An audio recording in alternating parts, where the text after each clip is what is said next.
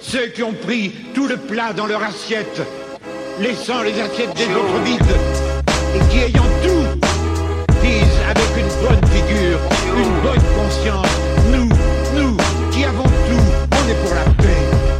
Je sais que je dois leur crier à ceux-là, les premiers violents, les provocateurs des coups de violence, c'est vous. Vous écoutez Contre-Culture, le podcast dans lequel on se défait des stéréotypes et des conceptions problématiques que nous avons intériorisées pour construire un monde plus bienveillant et empathique. Dans cet épisode, on va parler de révolution avec un invité que vous connaissez déjà, Hicham.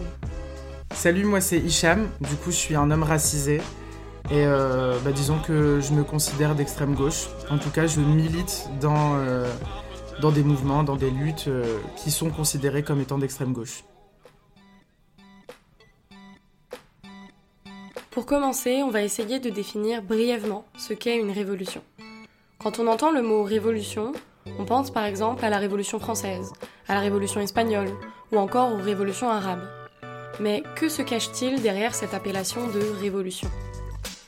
Bien qu'on puisse aussi entendre parler de révolution industrielle, agricole ou encore sexuelle, on va se concentrer dans cet épisode sur la notion de révolution politique.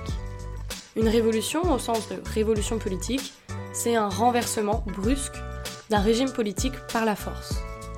Selon le dictionnaire Le Larousse, c'est un changement brusque et violent dans la structure politique et sociale d'un État qui se produit quand un groupe se révoltant contre les autorités en place prend le pouvoir et réussit à le garder. Alors déjà, d'où vient ce terme de révolution? Le mot révolution est issu du latin revolutio. Mais c'est en 1660, lors de la restauration de la monarchie anglaise, qu'il a été utilisé pour la première fois dans son sens actuel, c'est-à-dire pour décrire un mouvement politique amenant un changement brusque et profond dans la structure politique et sociale.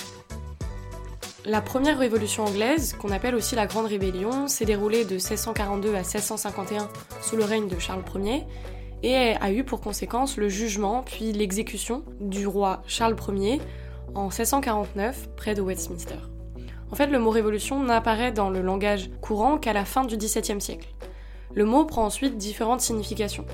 Marx, par exemple, développe la notion de révolution prolétarienne par opposition aux révolutions bourgeoises précédentes. Au XXe siècle, on a d'autres théoriciens, théoriciennes qui vont se réclamer du marxisme, comme Lénine en URSS, mais on peut également citer le maoïsme en Chine ou encore l'Union soviétique de Staline, qui faisait des théories marxistes une doctrine d'État érigée au rang de science. Déjà, on va voir qu'une révolution, ce n'est ni une réforme, ni une révolte. Bah, il y a une grande histoire justement euh, au sein de la gauche sur euh, la dissension qui peut exister entre la réforme et la révolution. Une histoire qu'on peut remonter euh, à la fin du 19e siècle, début du 20e siècle. Et je pense que c'est hyper important en fait de comprendre qu'il y a une grande différence à établir entre révolution et réforme parce que justement on a tendance parfois à penser qu'une réforme est révolutionnaire, etc., alors que ça ne l'est pas. Justement, quand on reprend la première acceptation qu'on a du terme de révolution, c'est un bouleversement, un changement radical euh, dans les structures économiques, sociales et politiques. Une réforme, c'est simplement quelque chose qui vient, euh, disons, améliorer un système. Et donc du coup, il y a une partie de la gauche qu'on peut considérer comme étant ben, la gauche social-démocrate aujourd'hui, qui s'est euh, priorisée sur le plan institutionnel et qui a décidé du coup de faire de son combat politique quelque chose de bah, d'institutionnalisé et donc de mettre la réforme comme étant leur principale forme d'action politique.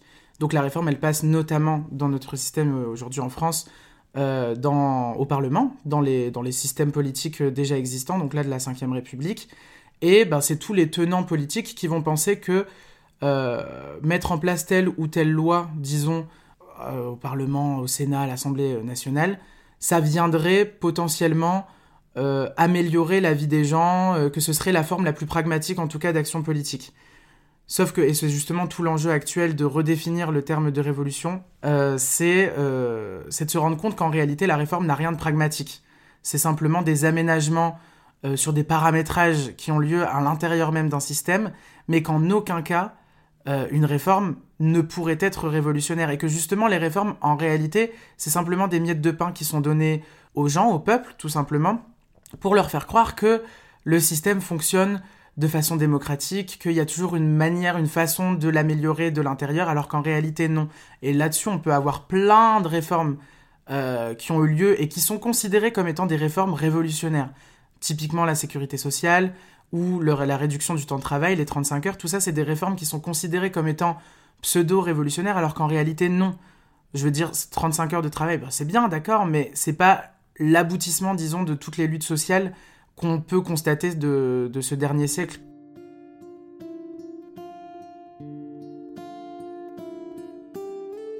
En fait, à la fin du 19e siècle, début du 20e siècle, avec l'émergence d'une forme de démocratisation de nos systèmes politiques, il y a eu cette volonté de la part d'un corps politique de euh, s'infiltrer, disons, dans le système politique pour y insuffler des réformes sociales, et qui se sont dit qu'on défendrait le droit des ouvriers et des ouvrières à travers la représentation dans des assemblées. Donc, par exemple, typiquement la création de la SFIO, euh, la section française de l'Internationale ouvrière, on peut la situer complètement dans l'histoire de la social-démocratie, dans cette pensée, dans cette croyance en l'idée que le système pourrait être changé de l'intérieur à travers la représentation. Et c'est là où justement cette partie, disons, du corps politique de gauche s'est éloignée de tous les autres corps politiques qui, eux, étaient partisans de la Révolution. En fait, une réforme, c'est un changement visant à améliorer quelque chose à l'intérieur du système. Par exemple, le droit de vote des femmes. Ce n'est pas une révolution, c'est une réforme au sens où le droit de vote des femmes a amélioré le sort des femmes dans le système, mais il n'a pas changé le système. Une révolution, au contraire, on pourrait dire que c'est le projet d'une nouvelle organisation sociale, en rupture radicale avec celle qui la précède.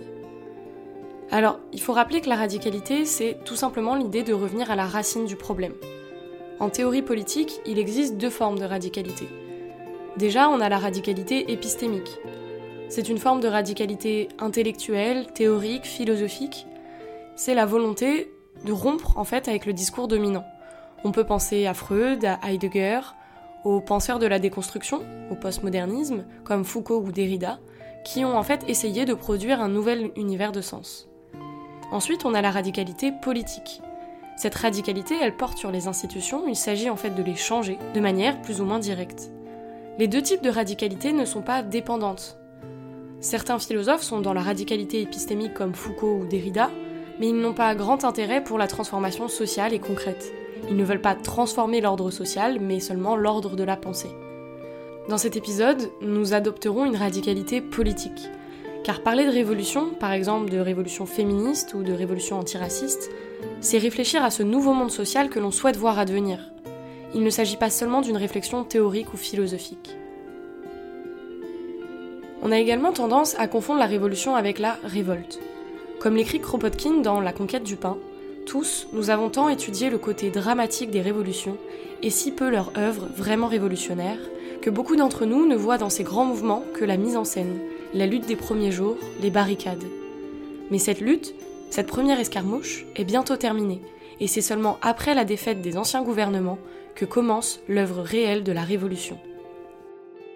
Une révolution, c'est, euh, comme on l'a dit au début, un bouleversement radical dans toute forme de structure, qu'elle soit politique, sociale, culturelle, etc. La révolte, c'est un moment. C'est beaucoup plus situé dans le temps, c'est ponctuel, disons. Donc il peut y avoir des révoltes. Et on a des exemples de révoltes, euh, mais euh, il y en a plein dans l'histoire, il y en a plein récemment surtout aussi. Mais euh, peut-être qu'une révolution serait une somme de révoltes, mais en tout cas, une, une révolte en tant que telle ne s'inscrit pas, enfin en tout cas, on ne peut pas le définir comme étant révolution, parce que c'est vachement bah, situé dans le temps et que c'est très souvent quelque chose de spontané qui bah, parfois ne peut tout simplement aboutir sur rien du tout. On peut prendre mai 68. Mai 68, c'est complètement une révolte qui n'a aucun aspect révolutionnaire, parce que le système politique a continué de la même manière par la suite. Comme l'a dit Hicham, on a tendance à ne voir que l'aspect insurrectionnel du terme révolution, c'est-à-dire à concentrer toute notre réflexion sur les moyens plutôt que sur la fin. Même s'il est indispensable de penser la révolte, la rébellion, l'émeute, c'est-à-dire ce moment marquant de rupture, on ne doit pas oublier le après. En fait, ce qui se cache réellement derrière le terme de révolution, c'est cette question. Comment cette nouvelle société révolutionnaire va-t-elle s'organiser? La révolution, ce n'est pas le grand soir. Ce terme englobe aussi bien les moments de révolte que le projet d'une nouvelle société, la volonté de créer un monde nouveau. Une révolte, c'est la contestation par des groupes sociaux de mesures prises par les autorités en place, mais cette contestation, elle ne s'accompagne pas nécessairement d'une volonté de prendre le pouvoir et de se substituer à ces autorités. Une révolte peut donc déboucher ou ne pas déboucher sur une révolution. On parle souvent de révolution finalement a posteriori, une fois que le soulèvement a débouché sur une prise de pouvoir, laquelle s'exprime ensuite par des changements institutionnels. De la même manière, la désobéissance civile n'est pas une révolution. Pour qu'un acte soit pleinement révolutionnaire, il doit viser à renverser un gouvernement et lui en substituer un autre. C'est ça qui est important à comprendre. Dans l'idée de révolution, il y a un véritable projet, une volonté de bâtir de nouvelles institutions, contrairement à la simple révolte. Ainsi, la révolution désigne une succession d'événements résultant d'un projet, voire d'une idéologie. Ce qui distingue la révolution de la simple révolte, c'est qu'il est possible de la théoriser. Justement, dans cet épisode, on va se demander comment la révolution a été théorisée par le passé et continue d'être théorisée aujourd'hui. On va s'interroger sur ses causes économiques, structurelles, subjectives, sur sa nécessité. On parlera des principales théories révolutionnaires, notamment marxistes et anarchistes. On verra leurs points communs, leurs points de dissension. Et depuis ces théories, depuis les expériences révolutionnaires passées, nous chercherons à penser, ensemble, ce que serait une révolution aujourd'hui. La confusion qu'on pourrait faire entre révolte et révolution, elle nous amène à alimenter l'idée du grand soir. Sauf que ça, vraiment, il faut le déconstruire déjà, absolument, parce que ça pourrit en fait le milieu militant avec l'idée qu'il y aura, quand on dit grand soir, du coup, c'est l'idée que à un moment, donc pas forcément un soir, mais une semaine, disons, euh, extrêmement révolutionnaire qui va mener, enfin, qui va mettre fin aux structures politiques existantes et qui va mener à la révolution. Ça, ça n'existe pas. Et le problème qu'on a en fait avec cette idée de grand soir, c'est qu'elle est alimentée par la conceptualisation qu'on fait de la Révolution à travers notre étude de l'histoire. Donc par exemple, on prend la Révolution française, on te donne une date, 1789 ou 1792. On va prendre... Euh, en fait, on, sectionne beaucoup selon des dates des moments révolutionnaires. Donc la Révolution russe, 1917. Et on s'imagine que des révoltes, du coup, auraient des aspects révolutionnaires. Sauf que s'il y avait eu une révolution, bah là actuellement, on ne serait pas dans un besoin de révolution. Donc c'est important de se rendre compte qu'on nous donne une idée de la révolution qui en réalité est faussée et qui correspond beaucoup plus à des révoltes qui alimentent cette idée de grand soir qu'il faut absolument déconstruire. Parce qu'il faut se rendre compte aussi que ben, dans la lecture qu'on peut avoir de l'histoire, euh, il faut toujours se rappeler que c'est les dominants qui le décident. C'est eux qui ont le monopole euh, du monde académique, c'est eux qui ont le monopole de la culture, qui ont le monopole des médias, de la presse. Quand on voit aujourd'hui en France euh, le peu de, médias libres et indépendants qui existent, c'est juste affolant. Alors on va déjà revenir sur le contexte historique de développement des théories révolutionnaires. On se replace au 19e siècle, qui est une période de grande instabilité politique. On voit se succéder, au prix de révolutions, de défaites, de nombreux régimes politiques différents. Différentes questions vont diviser le siècle, notamment la question de la liberté, la question du progrès, mais aussi la question de la science contre la religion. Ensuite, ce qu'il faut rappeler, c'est que le 19e siècle est caractérisé par l'essor du capitalisme. La bourgeoisie s'enrichit grâce à l'industrialisation de l'économie, et avec l'essor industriel se constitue une nouvelle classe ouvrière aux conditions d'existence difficiles. Sous l'influence de Karl Marx, qui théorise la lutte des classes, et d'autres formes de socialisme comme celui de Proudhon, la classe ouvrière s'organise peu à peu en un mouvement politique, et notamment l'Association internationale des travailleurs. L'AIT est le nom officiel de la première internationale fondée le 28 septembre 1864 à Londres. Créée à l'initiative de travailleurs et de militants français, anglais, allemands et italiens, elle a pour objectif de coordonner le développement du mouvement ouvrier dans les pays européens récemment industrialisés. Malgré les répressions gouvernementales, elle connaît un succès rapide et va se constituer en section nationale dans plusieurs pays. En 1869, un débat va diviser l'AIT entre partisans de Karl Marx, qui sont favorables à la gestion centralisée de l'association et à la création de partis politiques, et de l'autre côté les anti-autoritaires qui vont se réunir autour de l'anarchiste Bakounine. En 1871, on a la défaite de la Commune de Paris et une forte répression qui s'ensuit, et cela va en fait accentuer le débat et provoquer la rupture définitive entre ces deux tendances. Bakounine est exclu par le Congrès de la Haye en 1872.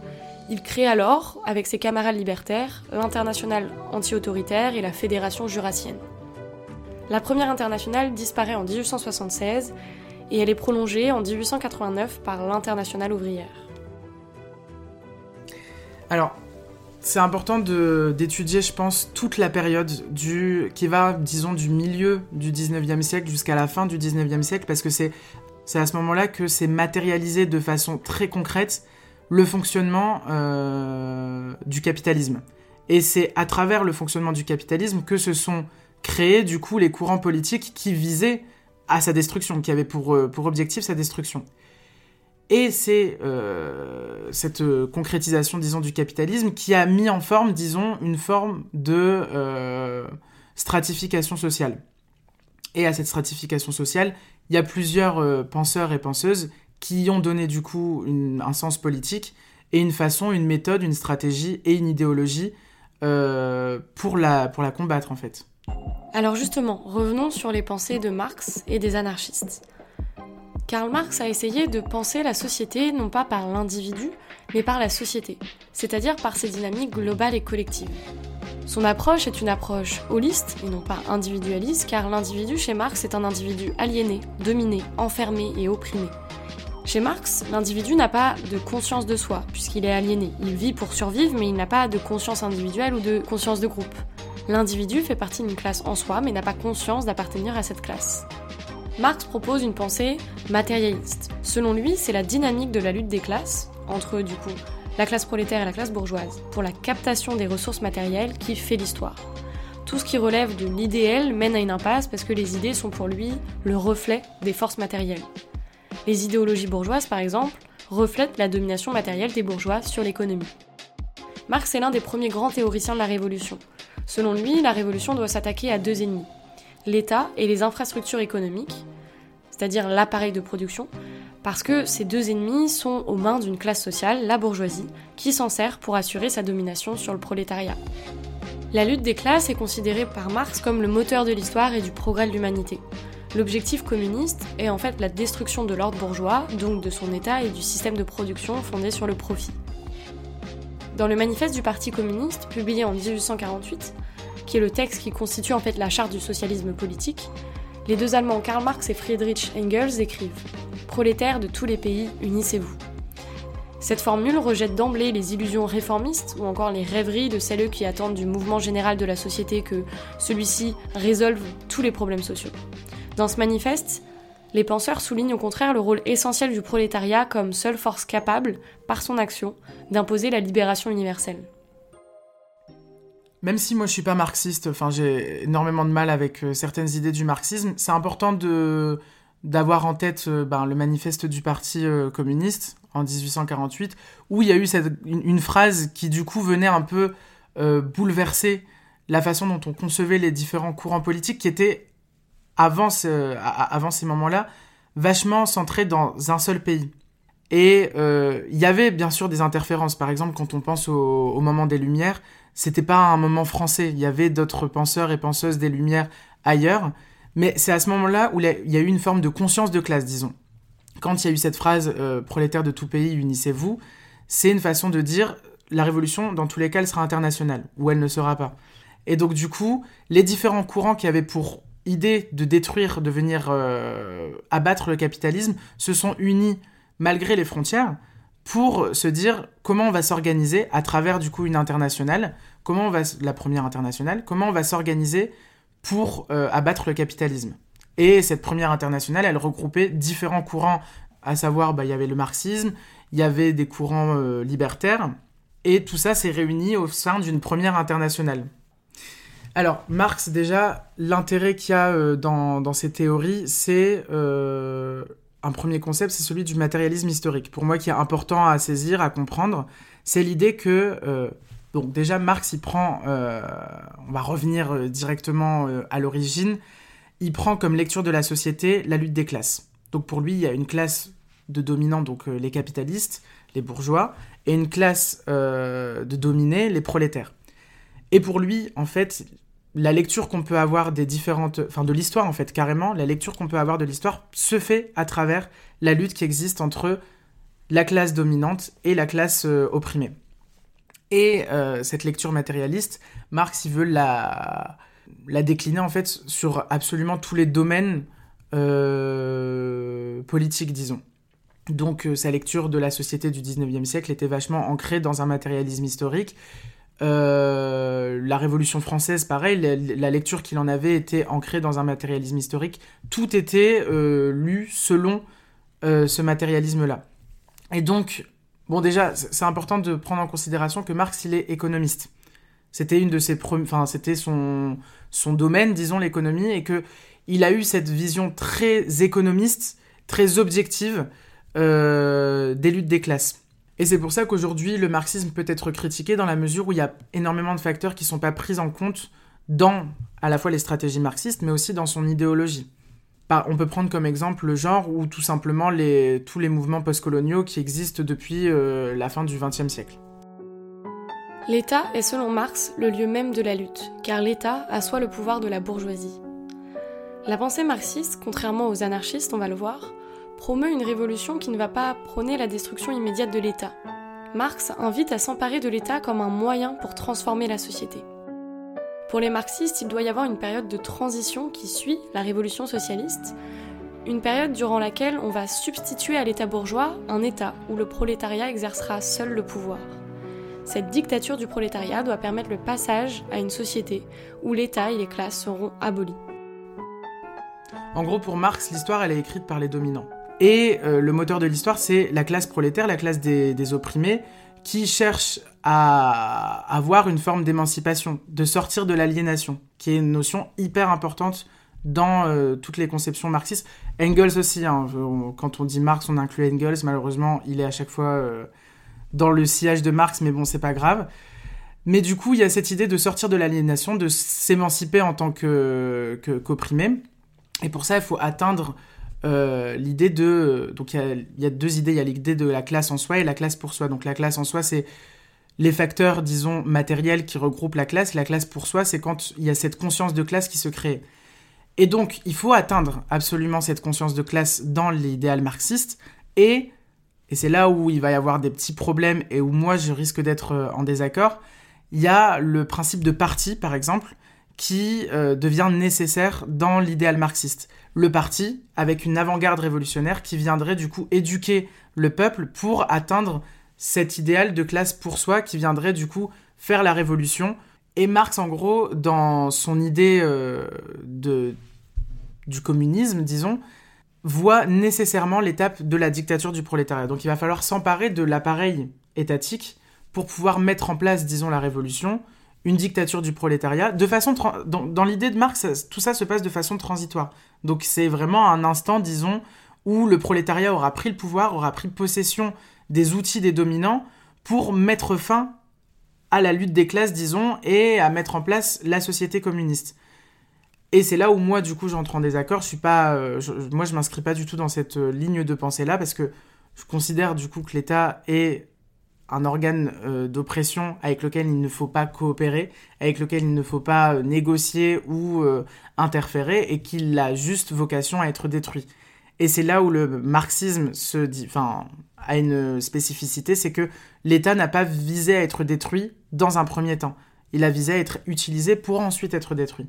Il faut se dire aussi que ben, les théories marxistes, elles ont connu des aménagements et une forme de concrétisation, notamment au début du XXe siècle, et surtout, on va pas se mentir, pendant toute la période révolutionnaire euh, en Russie, donc en 1917. Et de là se distinguent pour moi deux personnes qui sont quand même assez importantes, même si, bon, il y en a une avec laquelle j'ai absolument aucun point de raccord, c'est Lénine. Donc Lénine, lui, poursuit encore plus dans l'idée du besoin d'un parti. Donc d'un parti avec une avant-garde qui viendrait éduquer. Ça, c'est prégnant dans, disons, dans la stratégie politique euh, de Lénine. Et c'est pour ça que moi, j'ai, enfin, très peu d'affinité et très peu de connaissances sur ce sujet-là, parce que, bah, tout simplement, j'ai pas cherché à approfondir mes connaissances de Lénine, de Lénine dans la mesure où je sais que ce premier, euh, ce premier euh, facteur fait que j'ai très peu envie en fait hein, euh, de m'intéresser à Lénine. Après, mais à culpa, hein, pour ceux qui adorent Lénine, euh, je m'intéresserai un peu plus, mais bon. Euh, déjà de base, moi je suis anti-autoritaire et c'est pour ça que le deuxième m'intéressera un peu plus, c'est Trotsky. Donc Trotsky, lui, il faut se dire qu'il a été ban. Vraiment, c'était le mouton noir de l'URSS, enfin de la Russie révolutionnaire par la suite de l'URSS. C'est qu'il défendait déjà une vision beaucoup plus anti-autoritaire du communisme. Il restait dans les idées communistes, hein. il restait dans le dans l'héritage marxiste, mais euh, déjà l'aspect de de dictature du prolétariat, sans rentrer dans les détails clairs de, des, théories, des théories trotskistes, c'était pas forcément ce qui l'intéressait le plus. Léni, euh, Trotsky, ce qu'il a, son apport pour moi le plus pertinent, c'est l'idée de révolution permanente. C'est l'idée que la révolution ne s'arrête pas tant qu'on n'a pas atteint l'objectif révolutionnaire, à savoir l'instauration d'une société communiste, d'une société euh, libérée de toute forme d'oppression. Et c'est là où, le, où, Trotsky est intéressant, c'est euh, de s'interroger du coup sur la marge de manœuvre qu'il peut y avoir à l'intérieur même du marxisme qui considère comme importante et nécessaire l'idée de parti. Moi, je trouve qu'en fait, dans le trotskisme, il y a énormément de contradictions. Parce que l'idée de base, elle est hyper intéressante, hyper pertinente, de réaménager le marxisme en se disant qu'il faudrait que ce soit anti-autoritaire, surtout pendant la période bolchevique où on a vu des gens s'approprier le mot de communisme en utilisant des, stratégies politiques qui sont bah, aux antipodes en fait de ce que le communisme défend réellement et euh, la nécessité de parti, de prendre en fait tout ça et de se dire que Trotsky veut l'inscrire dans une lignée anti-autoritaire et dans une idée aussi de révolution permanente qui ne s'arrêterait pas, qui se ferait en permanence du coup sur le terrain avec les acteurs et actrices dans, différentes, euh, dans, les différents secteurs de la société. Mais tout ça inscrit dans le marxisme. Du coup, moi, je... c'est pour ça que je suis assez euh, mitigé sur le trotskisme, parce qu'à la fois, il y a des choses dans lesquelles je me retrouve énormément, mais il faut, faut pas, faut pas oublier que les trotskistes restent énormément attachés à l'idée de parti. On le voit aujourd'hui, euh, bah, le NPA, lutte ouvrière, etc., reste dans cet héritage trotskiste où il faut qu'il y ait le parti pour éduquer, disons, faire de l'éducation populaire des masses et atteindre encore une fois cette idée de classe pour soi. Alors maintenant, on va s'intéresser à quelque chose de beaucoup plus intéressant, l'anarchisme. En fait, l'appel à la révolte libertaire, il va concurrencer le socialisme révolutionnaire d'inspiration marxiste à partir du 19e siècle. Alors d'abord, on va essayer de comprendre ce qu'est l'anarchie avant de parler de théorie révolutionnaire. Selon l'anarchiste péruvien Manuel González Prada, pour seule réfutation, les adversaires irréductibles de l'anarchie la qualifient d'utopie, de rêve impossible à réaliser aujourd'hui, comme s'il y avait des anarchistes de bon sens qui jugeaient possible de transformer en quelques jours la mentalité des foules et de détruire d'un seul coup toutes les patries, tous les gouvernements, toutes les autorités. Dans un autre article, celui-ci intitulé L'anarchie et paru en 1916, il explique Les mots anarchie et anarchiste renferment le contraire de ce que prétendent leurs détracteurs. L'idéal anarchiste pourrait se résumer en deux lignes la liberté illimitée et le plus grand bien-être possible de l'individu, grâce à l'abolition de l'État et de la propriété individuelle. Si quelque chose est à blâmer chez l'anarchiste, c'est son optimisme et sa confiance en la bonté innée de l'être humain. Contrairement à ce qu'on entend souvent, l'anarchie ce n'est pas le chaos, mais plutôt l'ordre moins le pouvoir. Ou pour citer l'anarchiste Élisée Reclus, l'anarchie est la plus haute expression de l'ordre. Bon, là on va parler d'un courant avec lequel je suis beaucoup plus familier, avec lequel j'ai beaucoup plus d'affinité, donc petit préambule, je ne suis pas objectif. J'aime bien avoir comme, comme définition de l'anarchie quelque chose de très très simple, parce que ça permet aux gens de se rendre compte qu'en réalité, on peut tous avoir des affinités avec l'anarchie. Donc moi, ce que je donnerais comme définition, et elle est très personnelle de l'anarchie, c'est une société où il y a la liberté pour tous et pour toutes, qui vient avec l'égalité pour tous et pour toutes. C'est la libération de toute forme d'institution, d'autorité et de domination.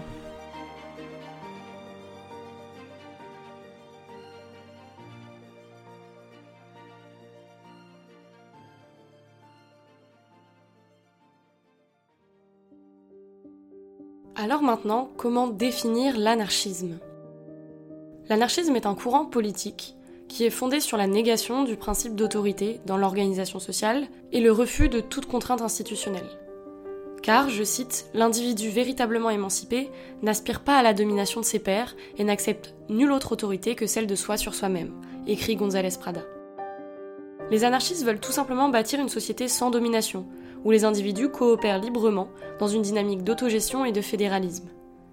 On pourrait simplifier la théorie anarchiste en disant que les anarchistes promeuvent d'abord l'exaltation de l'individu et ensuite le combat contre toutes les institutions. Les anarchistes promeuvent l'indépendance absolue des individus et notamment un autogouvernement des individus, le gouvernement de soi, qui s'organiserait selon un principe guidé par la volonté individuelle, un principe spontané. Ensuite, pour atteindre la société anarchiste, les anarchistes s'attaquent à toutes les institutions, que ce soit la police, la propriété privée, l'État, l'Église, etc. C'est l'idée de la célèbre devise anarchiste Ni Dieu ni maître. Ensuite, selon les anarchistes, la seule voie possible, c'est la voie spontanée.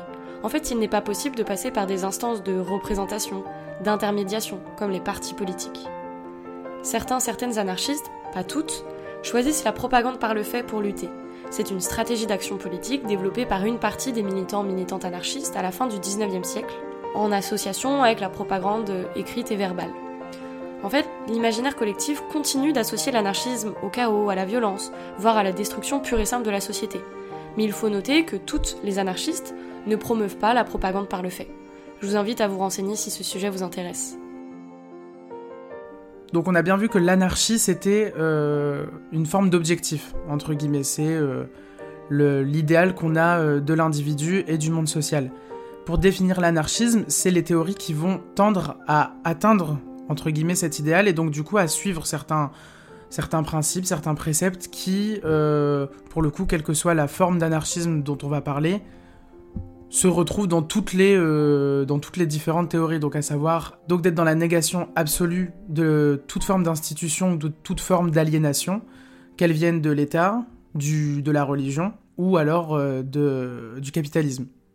Du coup, L'anarchisme, on peut aussi l'apparenter à un cheminement philosophique qu'on a avec soi-même, donc un truc euh, hyper personnel, euh, d'accomplissement de soi et de conquête de soi, du coup par l'exaltation de l'individu. Et donc euh, c'est là qu'on atteint cet idéal de société dont je parlais précédemment. Et c'est des, au-delà même d'un combat politique, en fait, c'est quelque chose limite d'ontologique. Maintenant, on va voir qu'on peut distinguer différentes tendances au sein de l'anarchisme. En 1929, L'anarchisme Malatesta, un anarchiste communiste, distinguait les tendances individualistes, qui défendent la possession individuelle des moyens de production et la disposition intégrale du produit du travail, les tendances collectivistes, qui visent la production en commun et la répartition et la disposition des produits selon le travail de chacun, et les communistes, qui, elles, vont défendre la production associée et la consommation égale pour toutes. Donc voilà, l'anarchisme, euh, c'est, disons, une grande école à l'intérieur de laquelle on peut retrouver différentes conceptions, différentes théories qui vont avoir de fait un impact sur la pratique qu'on va avoir euh, de notre anarchisme, sur notre pratique militante, etc. etc. Déjà, on peut se dire que l'anarchisme, d'un point de vue chronologique, euh, on peut prendre la première théorie, disons, de l'anarchisme avec Proudhon. Donc je pense que beaucoup de gens connaissent Proudhon pas fan personnellement, mais, euh, mais donc du coup, lui, ce qui est intéressant avec Proudhon, c'est qu'on l'attache beaucoup comme première figure de l'anarchisme, mais qu'on a une idée de l'anarchisme qui est très révolutionnaire, alors que Proudhon, en réalité, ne parlait pas tant que ça de révolution, il n'y avait pas de violence euh, révolutionnaire nécessaire dans ses écrits euh, qui devaient être employés par les ouvriers pour justement s'émanciper. Proudhon, lui, il, prenait énormément l'appropriation du lieu de travail, donc l'entreprise, sous forme de bah, d'union libre d'individus qui décident de s'autogérer à l'intérieur même de l'entreprise. Et ce serait une forme de fédération euh, des entreprises qui, du coup, supplanterait euh, l'ordre capitaliste existant. Mais donc, il y a un, un volet très très faible, très très mince sur la nécessité absolue de révolution. Donc dans le socialisme libertaire qu'on doit à Joseph Proudhon, on retrouve de socialistes la critique du capitalisme et la recherche de la justice sociale, et en fait, la tradition anarchiste se greffe un peu au projet en voulant mettre en place des formes de coopération souple entre les individus, selon des principes libertaires, donc la décentralisation politique, l'autogestion, etc. Proudhon, euh, il faut le noter, c'est un des grands concurrents du marxisme. Il adhère à la lutte des classes, mais il refuse toute idée de collectivisme. C'est ici en fait le point de conflit entre marxisme et socialisme libertaire. Le marxisme est pour Proudhon autoritaire car le collectivisme s'impose de manière violente aux individus. Lui, il va défendre la coopération et ce qu'il appelle le mutualisme, c'est-à-dire cette idée, selon lui, qu'il est possible de forger des unions libres des individus. En fait, ce qu'il faut retenir, c'est que le mouvement anarchiste est, depuis ses origines, associé au mouvement socialiste. Les anarchistes socialistes comptent au XIXe siècle des personnalités comme Déjacque ou Bakounine. Lorsqu'est fondée euh, l'Association internationale des travailleurs en 1864, de nombreuses divergences existent en son sein. Les mutualistes s'inspirent de Proudhon, les collectivistes s'inspirent de Bakounine et les communistes s'inspirent notamment de Karl Marx. Par la suite, une scission va apparaître au sein de l'AIT entre celles qui envisagent de mener une lutte sur le terrain politique, y compris avec une participation aux élections, au service de la classe ouvrière comme moyen transitoire, et celles qui prônent l'autonomie ouvrière comme seul moyen d'émancipation. Au congrès de la Haye en 1872, trois anarchistes sont exclus de la première internationale, dont Bakounine. Les libertaires tels que Bakounine et Proudhon souhaitent évidemment l'abolition stricte de l'hégémonie étatique et refusent toute participation élective. Du coup, à partir de ce moment-là, le mouvement anarchiste va se transformer et différentes tendances vont continuer à se développer en son sein. Chronologiquement, toujours en, prenant, euh, disons, une, sorte de frise chronologique de l'anarchisme, donc après Proudhon, parmi les grands penseurs, il y a eu Bakounine. Donc Bakounine a beaucoup euh, pensé sa vision de l'anarchisme en se mettant en opposition avec Marx au sein de la première internationale. Et c'est pour donc euh, la vision marxiste euh, était considérée comme étant autoritaire en ce qu'elle n'appelait pas à la destruction totale de l'État et directement en fait. Il y avait, euh, ça on l'a déjà vu, mais la phase de dictature du prolétariat, etc., avec lesquelles les anarchistes étaient en profond désaccord.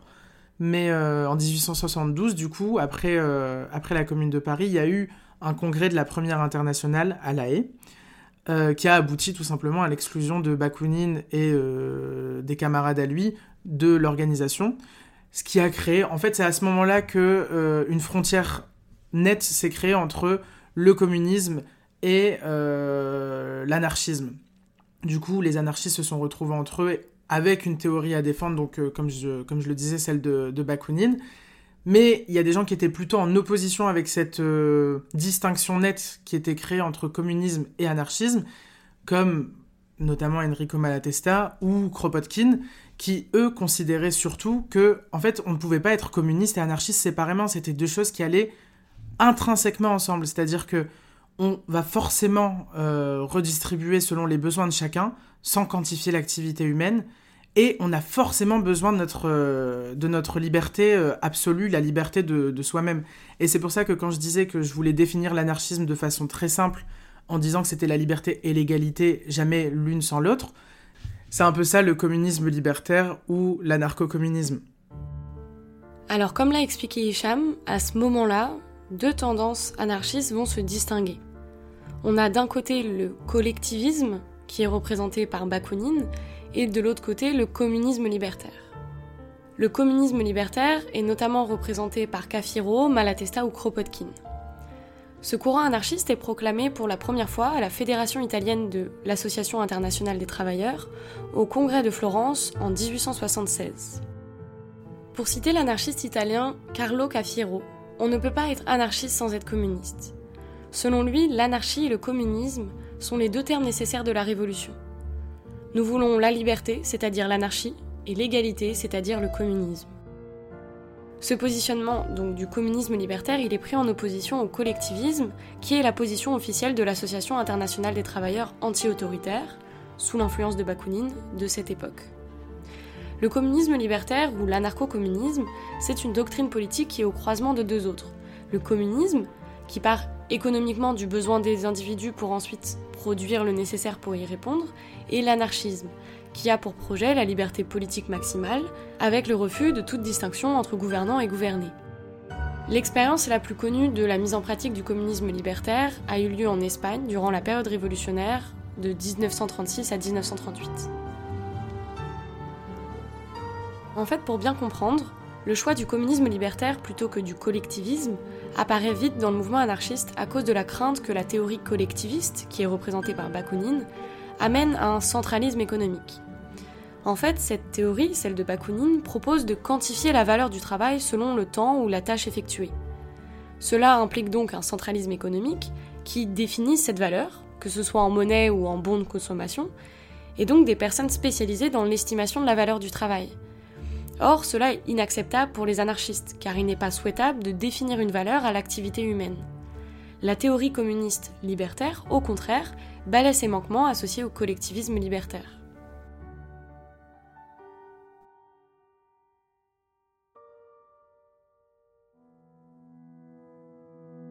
Enfin, l'une des dernières tendances dont on pourrait parler, c'est l'anarchisme individualiste, ou l'individualisme libertaire, ou encore l'anarcho-individualisme. Ce courant prône la liberté des choix de l'individu face à ceux généralement imposés par un groupe social. Max Stirner est considéré comme l'un des précurseurs de cette théorie. Dans son livre L'unique et sa propriété, il forge une pensée critique contre toutes les institutions et exalte une conception absolue de la liberté. Selon lui, tout existe en soi, dans l'individu, dans son essence. Il utilise le concept de souveraineté du moi, c'est-à-dire c'est la possibilité de se posséder soi-même. Comme l'écrit l'anarchiste français Anselme Belgarrigue, je suis anarchiste, c'est-à-dire homme de libre examen, huguenot politique et social, je nie tout, je n'affirme que moi. Selon les penseurs de ce courant anarchiste, l'individualisme libertaire ce n'est pas le nihilisme. Ce courant n'affirme pas l'un contre tous les autres. L'individu n'est pas un égoïste compétiteur, haineux qui ne songe qu'à son autopromotion, au détriment des autres. Politiquement, alors que l'individualisme est porté par le libertarisme anarchiste, l'égoïsme est soutenu par les pratiques néolibérales. Ensuite, selon eux, l'individualisme est émancipateur. Le sujet est constructeur de lui-même, par lui-même et par les autres. Comme l'affirme Élisée Reclus, il faut chercher âprement la vérité, trouver le devoir personnel, apprendre à se connaître soi-même. Enfin, l'individualisme est, selon eux, fraternel. La fraternité se concrétise dans la libre association, certes, c'est un principe anarchiste, mais aussi dans la libre dissociation. Évidemment, on pourrait soulever des critiques vis-à-vis de ce courant euh, de l'anarchisme individualiste. Par exemple, Murray Bushkin estime que cette perspective très individualiste privilégie un mode de vie sans contrainte, au détriment souvent de la recherche d'une action collective d'envergure il faut prendre. Euh, ce qui est bien, c'est de le prendre en comparaison avec les autres formes d'anarchisme dont on a parlé. Les autres formes d'anarchisme, on pourrait les qualifier de sociaux. Il y a vraiment un accomplissement du soi à travers l'accomplissement de la communauté. L'anarchisme individualiste, c'est pas qu'il est antisociaux, mais c'est qu'il est vachement euh, concentré sur le soi. C'est vraiment. Euh, s'il y a quelque chose d'important pour un anarchiste individualiste, c'est la souveraineté du soi.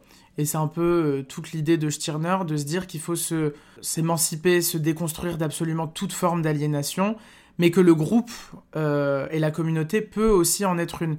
Et en gros, la conception d'une communauté anarchiste selon les individualistes, ce serait un, un regroupement de personnes qui consentent mutuellement à s'utiliser les unes les autres dans un but d'atteindre le bonheur personnel, mais du coup on est moins dans il euh, y a toujours la perspective insurrectionnelle etc mais euh, l'aspect social du, socialisme entre guillemets est moins présent.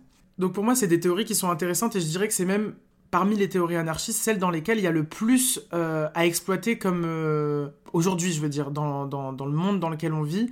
Les individualistes je pense avaient compris certaines choses que de, façon peut-être euh, précurseuse, hein, notamment je pense euh, dans l'idée de sécession absolue avec euh, toute forme actuelle, disons, d'institution. Donc c'est vraiment le retrait pur et simple de l'individu du monde social. Et ça, il y a peut-être des choses à en tirer. Mais après, le seul problème que j'ai avec les, les, théories individualistes, c'est vraiment l'absence de conscience collective, disons, de conscience communautaire, qui crée du coup, pardonnez-moi du terme, hein, mais vu que c'est issu de la philosophie, c'est beaucoup de branlettes intellectuelles qui créent du coup euh, bah, juste des élites intellectuelles complètement déconnectées des réalités sociales. Après avoir dit tout ça, comment penser la révolution aujourd'hui? Dans un article intitulé La Révolution, l'anarchiste Manuel González Prada écrivait La révolution pourrait être qualifiée d'évolution accélérée ou à grande vitesse, semblable à la marche en ligne droite la plus rapide possible. Selon lui, nous ne devons pas avoir peur du mot.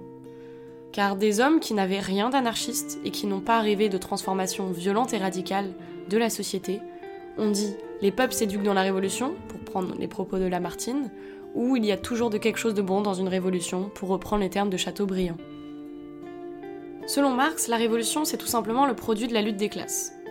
Dans ce cas, Marx explique la révolution par des causes économiques et structurelles, Selon lui, les causes profondes d'une révolution sont à rechercher dans l'évolution économique et sociale, c'est-à-dire dans le développement des forces productives. Face à cette approche, les révolutionnaires anarchistes mettent en lumière des raisons subjectives. Pourquoi fait-on une révolution? Comment? Comment se sent-on quand on la fait? Selon Proudhon, la révolution est par exemple le produit d'une souffrance populaire insupportable. Il explique alors la violence des épisodes révolutionnaires par la violence vécue par le peuple la faim, le froid entrent directement en contradiction avec les intérêts des dominants et conduisent alors à la violence révolutionnaire. Selon Bakounine, la cause de la révolution se trouve plutôt dans le besoin psychologique de se régénérer, d'exister et de se sentir vivre. Cette vision quelque peu romantique de la révolution nourrit l'idée d'un rajeunissement. Enfin, Kropotkin rejoint cette idée en plaçant son attention sur la révolution comme moment exceptionnel de bouillonnement d'idées, de modification des consciences. Selon lui, je cite, les périodes d'évolution accélérée qu'on appelle révolution sont nécessaires et doivent aboutir à une société reposant sur des fédérations de chaque commune composées des groupes locaux de producteurs et de consommateurs. Proudhon, Bakounine et Kropotkin voient donc la révolution comme un fait naturel, nécessaire, rare et exceptionnel. Donc moi je pense que c'est important de voir la révolution aussi sous cet aspect-là comme étant euh, aussi le fruit de facteurs subjectifs qui viennent de l'individu, une, forme de ras-le-bol en fait, tout simplement. Les gens en ont marre bah, de subir, ne se sentent pas du tout à l'initiative du pouvoir politique, à l'initiative de leur propre euh, souveraineté personnelle, et à ce moment-là décident, de façon violente ou non, hein, de sortir dans la rue, ou de s'organiser, ou euh, d'occuper un lieu, parce qu'on n'en peut plus, et tout ça, ça crée des processus qui vise et qui mène à une révolution. Et c'est ça, pour moi, la révolution. C'est quand on en arrive au point où c'est tellement plus possible pour nous que ça devient nécessaire de la faire. Et c'est d'ailleurs pour cela que les marxistes et les anarchistes n'ont pas la même vision de la révolution. Selon Marx, la révolution doit être organisée et disciplinée. Au contraire, les anarchistes défendent la spontanéité et l'élan collectif. Chez les anarchistes, la révolution est le produit d'un ras-le-bol général, bien plus qu'une chose méthodiquement programmée et disciplinée, comme l'affirmait Marx. Pour moi, la révolution, il ne faut pas qu'elle soit organisée euh, de quelque manière que ce soit. Le mieux, c'est de privilégier le plus possible l'action spontanée. Et il existe une action spontanée de groupe. Parce que quand on se met à organiser comme euh, a voulu le faire Marx, donc à partir de l'idée qu'un parti serait là pour créer une avant-garde, prendre le pouvoir, prendre l'État, etc., bah en fait on contrevient au principe même de ce qu'on veut post-révolution. Parce que c'est bien de penser son action politique selon un objectif. Si l'objectif c'est l'émancipation de tous les individus, la destruction, l'abolition de toute forme de domination ou de hiérarchie, bah si on commence à utiliser ces propres caractéristiques-là dans notre façon de combattre l'État, le capital ou la religion, forcément le système politique qui va aboutir de cette révolution sera catastrophique. Et l'URSS en est un bon exemple. D'ailleurs, par rapport à ça, quand on parle de communisme, à quoi on pense? En fait, depuis la révolution russe, où les bolcheviks se sont appropriés le mot communisme, bien qu'il n'ait en réalité pratiqué que le collectivisme d'État, le terme communisme est associé à ces groupements d'États. Or, c'est un non-sens, puisque le communisme est un mode d'organisation sans État. Quand on pense au communisme, on pense aussi à la dictature stalinienne. Mais c'est une forme de communisme autoritaire. Le communisme libertaire n'a rien à voir avec ça. On l'a vu, communisme libertaire et communisme autoritaire ou marxiste ont cohabité au sein de la Première Internationale. Ces deux formes de communisme critiquent le mode de production capitaliste, veulent qu'il soit aboli pour parvenir à une société sans classe et sans État, mais le communisme libertaire se distingue du communisme autoritaire dans la méthode à suivre pour parvenir à cette fin. Le communisme libertaire prône l'abolition immédiate de l'État et son remplacement par une organisation sociale reposant sur la libre association, pour Marx, bien que la société communiste constitue l'objectif du processus révolutionnaire, il ne considère pas qu'elle puisse être atteinte directement. Donc il faut passer par une dictature du prolétariat et une extinction progressive du pouvoir étatique. Mais, pour citer le théoricien Bookchin Murray, la croyance selon laquelle un État minimal pourrait le rester est inquiétante. Si l'histoire nous a appris une chose, c'est que l'État, loin d'être seulement l'instrument d'une élite dirigeante, devient un organisme à part entière qui se développe aussi inexorablement qu'un cancer. À cet égard, l'anarchisme a fait preuve d'une grande préscience en révélant la terrible faille dans l'engagement socialiste traditionnel en faveur d'un État, qu'il soit prolétarien, social-démocrate ou minimal. Il écrit plus loin A-t-on jamais vu au cours de l'histoire un État, tout minimal qu'il fût, se dissoudre de lui-même ou refuser de grossir telle une énorme tumeur maligne? A-t-on jamais vu un État rester au stade minimal? Bah oui, un petit statement, le communisme n'est pas l'URSS, l'URSS c'est juste une perversion de ce qu'était le communisme, de ce, qu'est censé être le communisme. Et quand on dit communisme libertaire, c'est parce que intrinsèquement, en fait, dans la notion de, ces deux termes, il y a une forme de complémentarité. C'est-à-dire que le communisme en tant que tel, tel que Marx le conçoit, n'existe pas sans l'anarchie. C'est pas juste l'anarchie n'existe pas sans le communisme, c'est un rapport qui va dans les deux sens. Donc quand on pense communisme, on pense anarchisme. Quand on pense anarchisme, on pense communisme.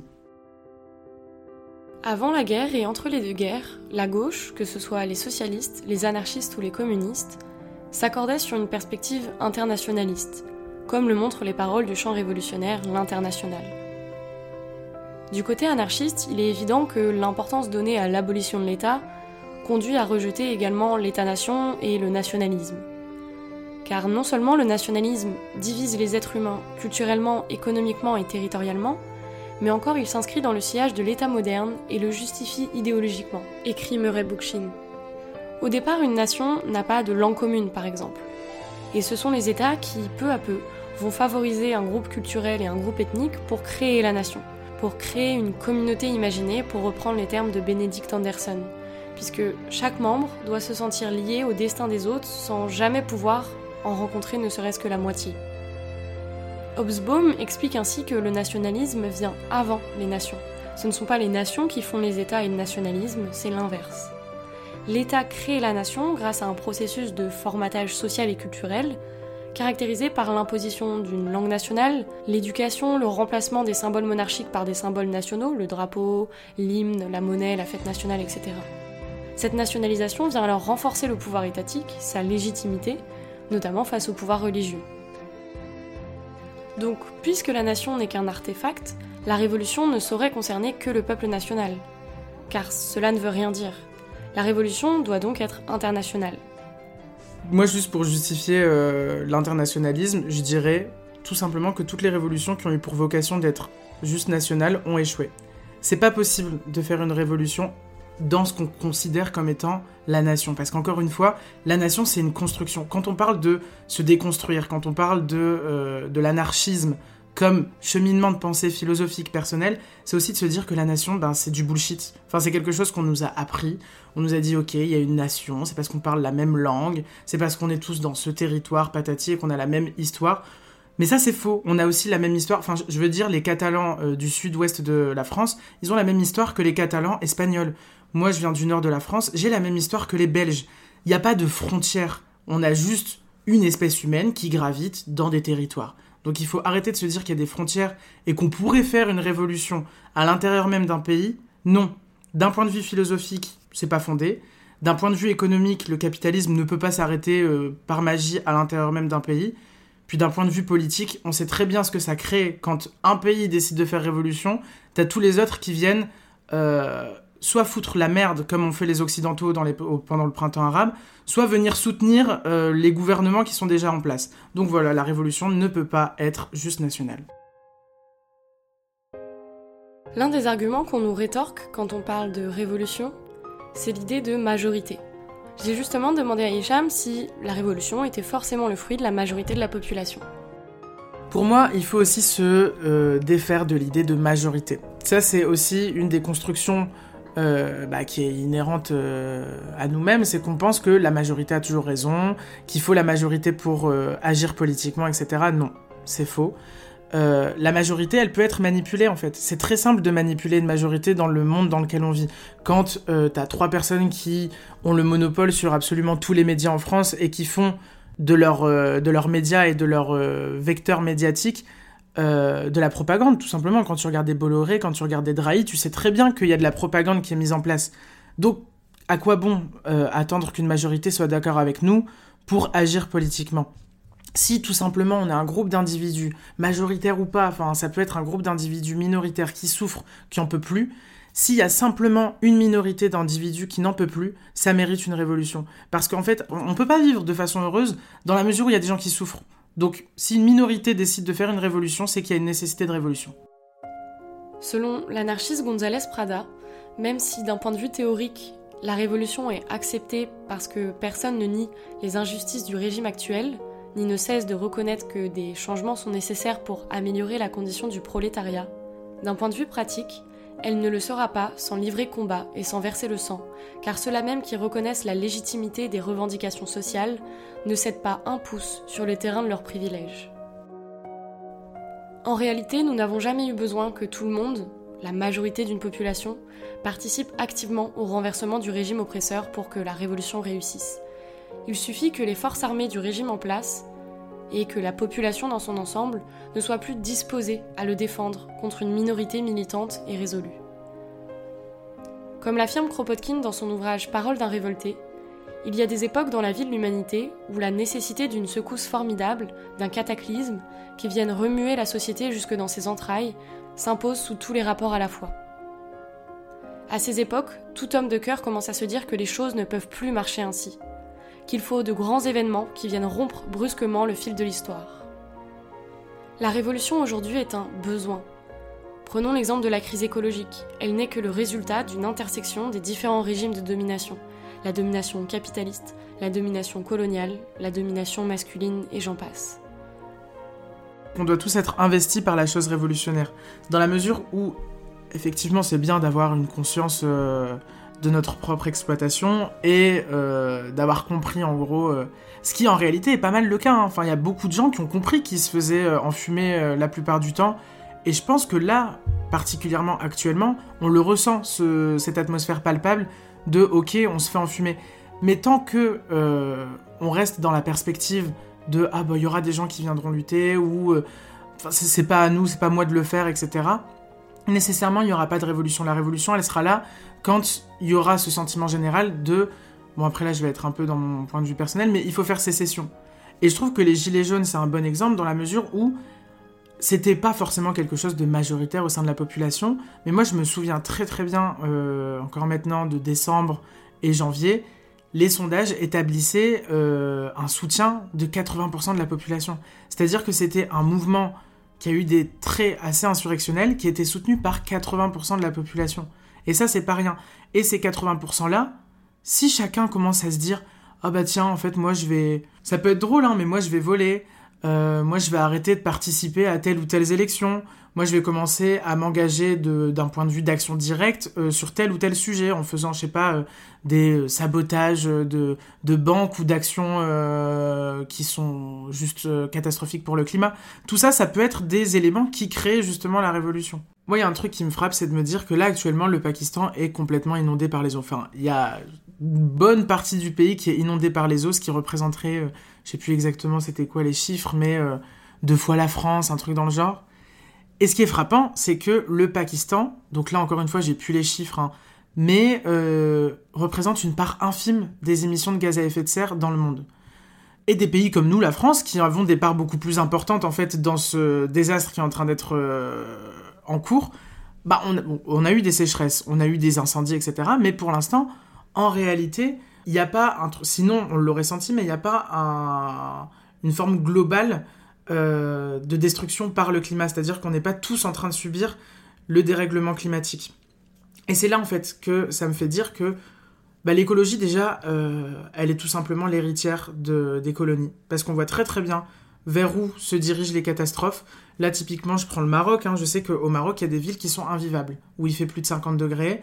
Il y a des, trans... enfin, on est en train de, de, reloger des populations tout entières à cause de ça, justement. Et encore une fois, sur le bassin européen, bon, on a des petites inondations, des petits incendies, mais pas si grave que ça.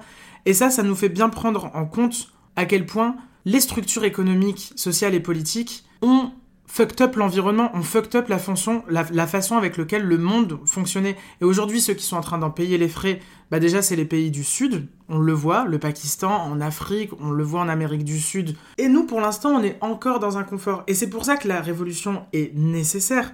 C'est pas simplement pour nous et pour... Euh, parce qu'on a eu cette phrase là pendant la campagne présidentielle, on disait tous dans trois ans, dans trois ans, on pourra pas euh, résoudre le problème climatique. C'est pas que juste pour nous dans quelques années c'est aussi pour tout le monde, partout dans le monde, qui est en train de subir les conséquences du dérèglement climatique, mais aussi tout simplement parce que, comme je le disais, il y a des facteurs euh, subjectifs qui, même ici en France, font que bah, c'est plus supportable. Là, on est en train de nous dire qu'on va passer un hiver sans être chauffé. Enfin, je, grossis les traits, mais c'est un peu ce qui est en train de se passer. On nous fait avaler une petite pilule euh, où on nous prépare à une précarité de malade.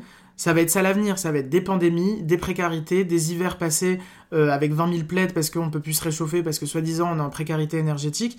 Mais moi, ce que je me pose comme question, c'est l'État français, est-ce qu'il est parti voir total pour leur dire euh, Eh oh, faites-nous un petit checkpoint de ce que vous êtes en train de faire niveau euh, projet de gazoduc partout en Afrique qui sont en train de juste détruire le continent. C'est ça en fait, quand on parle euh, d'écologie, c'est pas je vais faire pipi dans ma douche, je vais manger bio et je prends du vrac au magasin. Non, c'est de se rendre compte qu'il y a des mécanismes structurels qui sont en train de détruire la planète et que l'État est complice, l'État en est un des acteurs les plus conséquents avec les entreprises et on en revient comme par hasard à les grands ennemis de l'anarchie, à savoir l'État, le capital et la religion qui, encore une fois, en doctrine, aliène, on le voit en Iran, on le voit dans les pays musulmans, on le voit aussi en Occident, parce qu'on oublie de dire que les sectes sévissent en Occident, qu'en Amérique, euh, aux États-Unis notamment, euh, les gens vivent encore à coup de thérapie de conversion, etc. Enfin bref, le portrait est hyper néfaste et les grands ennemis qui en ressortent sont les ennemis de l'anarchie. Donc, si on restitue tout dans notre tête, on se rend compte que oui, on doit faire la révolution, c'est nécessaire, mais cette révolution doit être nécessairement anticapitaliste, écologiste, féministe et antiraciste. Si on est d'accord avec Hicham sur le fait que la révolution est nécessaire, il y a quand même une question qui doit se poser. Quelles considérations éthiques devraient nous guider en fait dans nos efforts révolutionnaires? Oui, on peut partir des théories révolutionnaires passées, mais il faut quand même avoir la pertinence d'esprit de les critiquer, de noter ce qui pourrait être gardé et de dépasser ce qui doit être dépassé. Prenons notamment en compte que le capitalisme dans lequel nous vivons aujourd'hui est très éloigné du capitalisme que Marx a connu et que les révolutionnaires de toutes sortes ont tenté de renverser durant la première moitié du XXe siècle. Du côté marxiste, une des causes les plus importantes de l'échec du marxisme dans sa construction d'un mouvement révolutionnaire, c'est évidemment son attachement à la conquête et au maintien de l'État et du pouvoir parlementaire. Aujourd'hui, on sait comment il est illusoire de croire qu'un État, bien que minimal et provisoire, puisse être souhaitable. Du côté anarchiste, il faut noter que depuis les années 90, on voit se multiplier dans les pays occidentaux, libéraux comme les États-Unis ou la Grande-Bretagne, des anarchistes autoproclamés qui ne développent en fait qu'une forme modernisée d'anarchisme individualiste, que Bookchin Murray appelle l'anarchisme existentiel. Selon lui, en mettant l'accent sur le moi et sa singularité, et en insistant sur le caractère polymorphique de la résistance, ces anarchistes vident peu à peu la tradition libertaire de tout contenu socialiste. Un autre écueil à éviter, c'est aussi la réappropriation des théories militantes par les bourgeois. Pour citer encore une fois Bookchin Murray, tout autant que le marxisme et d'autres socialismes, l'anarchisme porte souvent la marque de l'environnement bourgeois qu'il entend combattre. L'anarchie fera bientôt partie intégrante du vocabulaire chic bourgeois du siècle à venir. Une chose quelque peu polissonne, rebelle, insouciante, mais délicieusement inoffensive. Après, ce qu'il faut aussi prendre en considération, c'est le fait que les théories anarchistes, le marxisme, etc., tout ça, ça a été conceptualisé à un moment où le capitalisme n'avait pas du tout la même forme qu'aujourd'hui. Déjà, c'était pas un capitalisme financier outrancier, c'était surtout un capitalisme très économique qui était euh, basé sur une conception des rapports de production avec une classe euh, prolétaire, et enfin bref, on va pas la refaire, et là, aujourd'hui, le capitalisme a un tout autre visage, c'est-à-dire qu'il vient empiéter sur tous les aspects de notre vie, jusqu'à l'intime, justement, euh, notre conception de l'amour, euh, notre conception du couple, enfin, tout, est régi selon l'ordre capitaliste. Du coup, encore une fois, il faut réactualiser ça, on le, enfin, j'arrête pas de le dire, hein, mais il faut réactualiser les théories qu'on avait autrefois euh, et qui aujourd'hui, pour certains, certaines, en fait, sont tout simplement écoutées comme si c'était des bibles. Enfin, il faut se rendre compte que c'est une œuvre humaine, donc qui a ses limites, qui a ses défauts. Et un des défauts premiers, ça reste vraiment, bah, on est tributaire du temps et de l'espace qui est autour de nous. Donc nécessairement, c'est des gens qui n'ont pas forcément pensé que le capitalisme prendrait cette, euh, cette forme-là. Mais aujourd'hui, le fait est que la forme du capitalisme est différente. Et donc notre façon de le combattre doit être nécessairement différente. Plus globalement, c'est la gauche dans son ensemble qui s'est enfermée dans un nationalisme et un étatisme véhément, un nihilisme et un individualisme confus, et un particularisme ethnique. Quand on se revendique de gauche, on doit bien comprendre que l'usage de ce terme implique l'acceptation des principes fondamentaux qui définissent l'usage du mot. Cela signifie que certaines idées, comme le nationalisme ou l'autoritarisme et certains symboles, sont totalement étrangers aux principes qui définissent la gauche. Si la gauche aujourd'hui est étrangère à ses premiers principes, alors ce n'est plus la gauche. Aujourd'hui, le rôle de la gauche révolutionnaire est de montrer que les problèmes dans notre société, bien qu'apparemment hétérogènes, sont en réalité imbriqués. Crise écologique, libéralisme, capitalisme, nationalisme, patriarcat, racisme. Là, pour moi, il y a une distinction à faire. Il y a une gauche institutionnelle, il y a une gauche bourgeoise, et il y a une gauche des gens, tout simplement. Donc il y a des gens qui... Je suis encore profondément convaincu qu'il y a énormément, beaucoup de personnes qui sont foncièrement de gauche. Et quand je dis de gauche, pour moi, aujourd'hui, être de gauche, c'est être révolutionnaire. Ce n'est pas possible de voir la gauche de façon différente. Et c'est pour ça que je parle d'une gauche des gens et d'une gauche institutionnelle, intellectuelle. Celle qu'on nous passe à longueur de temps dans les médias, sur les plateaux, etc., c'est la gauche institutionnelle et bourgeoise. C'est une gauche qui n'a aucun intérêt au bouleversement absolu, intégral des structures économiques, sociales, politiques telles qu'elles existent. C'est d'ailleurs une gauche qui se complaît pas mal là-dedans en fait. Si tu prends l'exemple de Mélenchon, donc Mélenchon, on l'a vu comme le sauveur suprême pendant la campagne présidentielle, on a prié pour qu'il soit au second tour, etc., etc. Faut rappeler que Mélenchon, ça fait 30-40 ans en fait qu'il jouit euh, dans un système qu'il n'arrête pas de critiquer. Ça prouve bien qu'il y a une contradiction interne chez ces gens-là. Tout simplement parce que c'est des gens qui prétendent avoir comme euh, objectif politique, euh, comme vocation, comme euh, raison d'être l'abolition des, des, injustices, des inégalités, etc. Si c'est réellement le cas, encore une fois, je le redis, aujourd'hui, on ne peut pas penser de façon rationnelle et pragmatique que le réformisme notamment, ou que le fait de composer avec l'État, ou de se fondre dans les mécanismes institutionnels, va changer quoi que ce soit au bout d'un moment, l'urgence, elle est extrême. C'est-à-dire que là, on est à un effondrement civilisationnel à cause du dérèglement climatique. Est-ce qu'on pense sincèrement qu'une élection législative va venir faire quoi que ce soit à ça? L'histoire nous a prouvé que dans ce genre de situation où il y a euh, des dynamiques qui nous dépassent nous en fait, individus, c'est-à-dire que les puissants, ceux qui nous dominent, ont tellement de pouvoir, ont accumulé, sont gavés de pouvoir financier, de pouvoir politique, symbolique, etc., qu'en réalité, ben juste, ils s'en foutent de nous. Leur pouvoir est tellement grand qu'on en arrive à un point où ils s'en foutent de nous. Et dans ce genre de situation, ce qui se passe dans l'histoire, c'est que les peuples se révoltent. Les peuples ne laissent pas ce genre de situation perdurer. Et on le voit aujourd'hui, il y a tout un pays, la Russie, qui est mis euh, au banc parce qu'il y a une guerre qui a été décidée par une oligarchie russe. Les Russes, ils ont aucun rapport avec cette guerre. Ils aimeraient juste vivre leur vie tranquillement, mais ils sont en train de subir les conséquences des actions menées par leurs dirigeants. Du coup, je pense que c'est nécessaire aujourd'hui de se rendre compte que le concert des nations et des États qui se passe à l'international, ce n'est pas notre jeu. Nous, notre jeu, il se passe sur le terrain du politique réel, donc la politique par le bas, entre guillemets, de l'action directe, et ça passe par des actions, évidemment, euh, qui, peuvent être, qui peuvent sembler violentes. Mais ça, c'est notre question que de parler de la violence en politique, mais ça peut aussi passer par des actions, de enfin, des actions pédagogiques comme ce podcast. C'est tout simplement une façon de vulgariser les mécanismes dont nous sommes tous des victimes d'une manière ou d'une autre. Ça peut passer par la discussion en soirée. En fait, déjà, on va partir d'un principe. Si déjà, juste en soirée, vous arrêtez d'encenser tous les hommes politiques blancs de ce pays, que ce soit les plus Quatennens, mais que ce soit les Quatennens fut un temps, Mélenchon et toute la clique, quel que soit l'homme ou la femme politique qui a décidé de s'intégrer dans euh, le, le, le, monstre que représente l'État, parce qu'à partir du moment où tu sièges dans une assemblée, tu sièges dans une assemblée d'État, arrêtons d'encenser ces gens-là et arrêtons de mettre notre pouvoir entre leurs mains, et juste prenons le pouvoir, tout simplement. Et on arrête de parler de la politique politicienne, s'il vous plaît. Déjà ça, ce serait une grande avancée que de se rendre compte qu'en réalité, ces gens-là ne vont rien faire pour nous.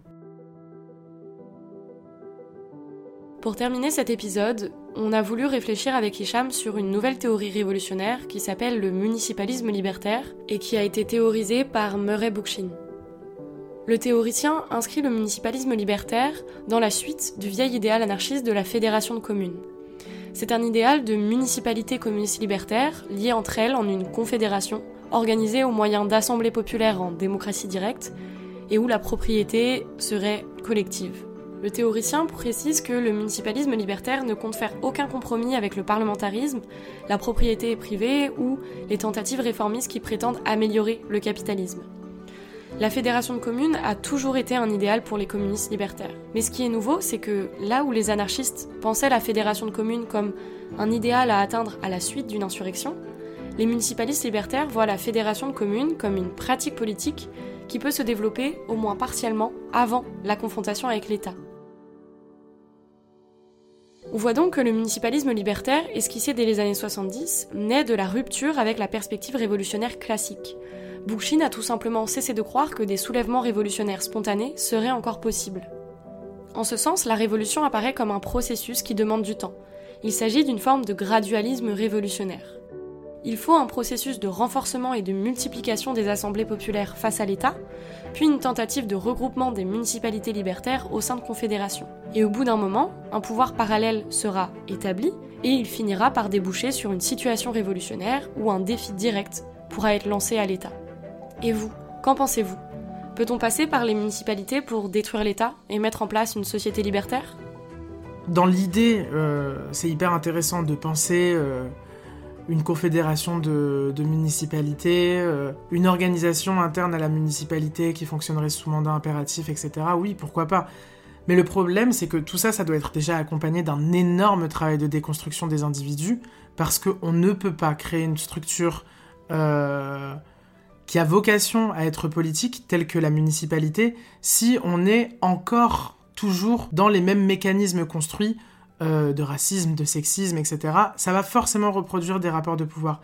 Et surtout, quel type de municipalité on a vocation à investir? Est-ce que là, par exemple, on est en train de nous dire euh, demain, euh, on va aller investir la, mairie de, je sais pas, de Roubaix pour changer complètement la façon dont la municipalité est gérée? Il est évident que ça, c'est inenvisageable, ça n'intervient pas dans le contexte et dans le cadre de l'État capitaliste dans lequel on vit. Donc pourquoi pas créer des municipalités de nouvelles, enfin des, municipalités qui émaneraient du coup de l'action de militants. Et donc là, on revient à créer des occupations et à multiplier des lieux d'occupation comme Notre-Dame-des-Landes.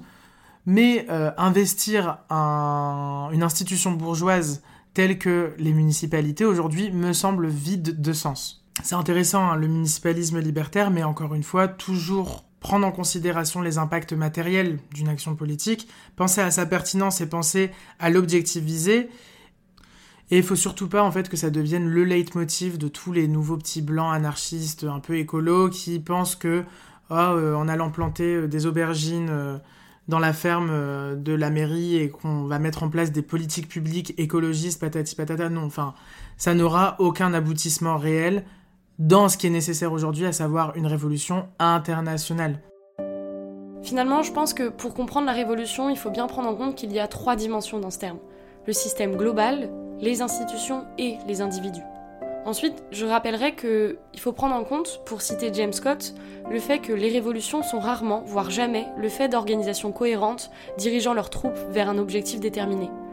La condensation de l'histoire, notre attrait pour les récits nets et le besoin qu'ont les élites et les organisations de projeter une image de maîtrise complète et de détermination conspirent pour véhiculer une image falsifiée de la causalité historique. Ces forces combinées occultent le fait que la plupart des révolutions ne sont pas l'œuvre de partis révolutionnaires, mais bien le précipité d'actions spontanées et improvisées. Finalement, je dirais pour conclure cet épisode qu'il ne faut pas juste ressusciter le marxisme ou l'anarchisme en leur attribuant une forme d'immortalité idéologique. Si ces théories révolutionnaires vous parlent, tant mieux. Allez vous renseigner et allez insuffler ces théories autour de vous. Mais aujourd'hui, ce dont on a besoin, c'est de ne surtout pas empêcher l'émergence d'un mouvement radical révolutionnaire adapté à notre monde. Finalement, retenez que la révolution doit être inclusive, internationale, féministe, écologique, antiraciste, ou elle ne sera pas. Mes dernières idées avant de conclure cet épisode, je sais que dans cet épisode on a cité beaucoup de mecs, et j'en suis désolée. Moi personnellement, ma théorie politique s'est aussi beaucoup forgée grâce à la lecture de meufs hyper badass, donc je vous conseille d'aller regarder de ce côté-là aussi. Mon premier conseil déjà c'est renseignez-vous. Parce que moi, je suis personne euh, pour donner des cours sur les différentes théories anarchistes, euh, sur ce qu'est le marxisme, etc. Je vous parle de mon expérience militante, de ce que j'ai appris sur le terrain, parce que beaucoup de ce que je connais en politique, c'est ce que j'ai appris sur le tas, en fait, en militant.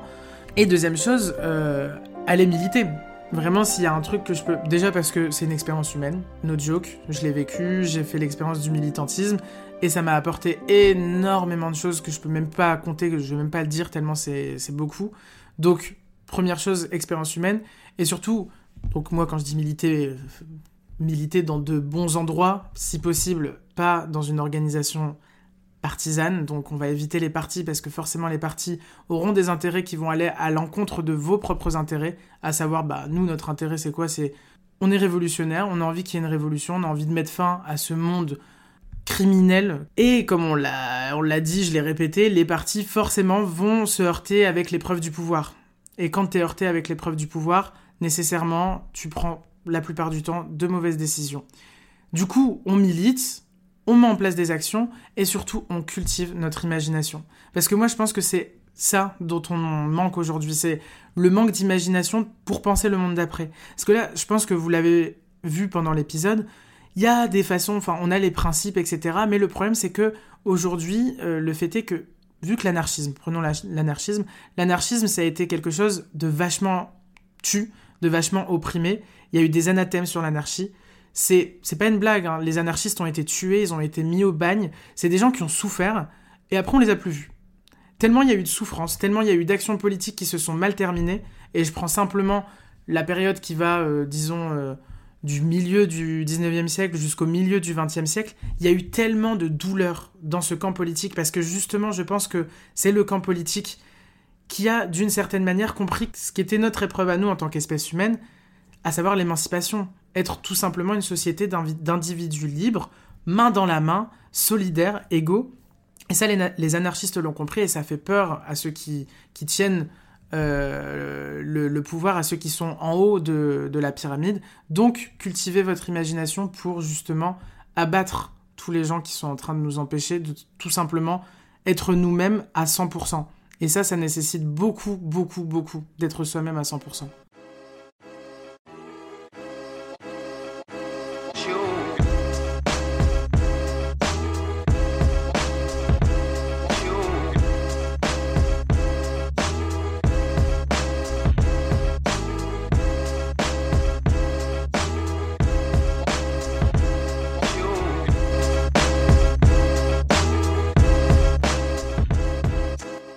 Merci Hicham pour ta participation dans cet épisode et à bientôt pour un nouvel épisode de Contre-Culture.